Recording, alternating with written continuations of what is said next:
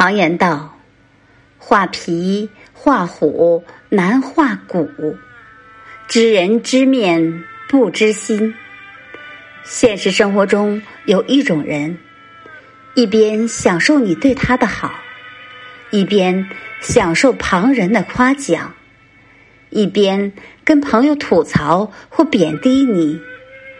交往中没有一丝的尊重，就是看不起你的表现。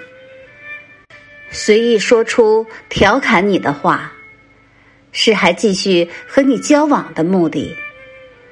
仔细想一想，一个人真的在乎你，怎么可能任朋友吐槽你？怎么可能只让你一个人付出？怎么可能言语间全是讽刺呢？在这样的人心里，你只是一个可以占尽便宜的烂好人。